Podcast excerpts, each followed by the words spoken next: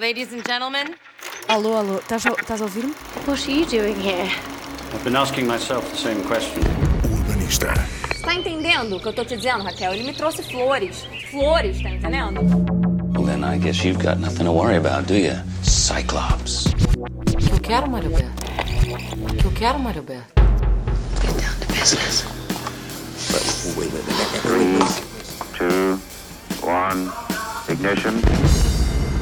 Liftoff.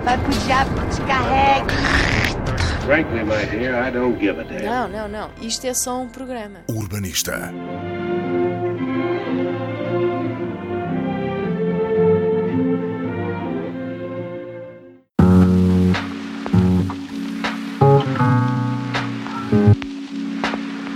Estou novamente fora do estúdio da NIT FM e estou novamente no Estoril. É uma coincidência.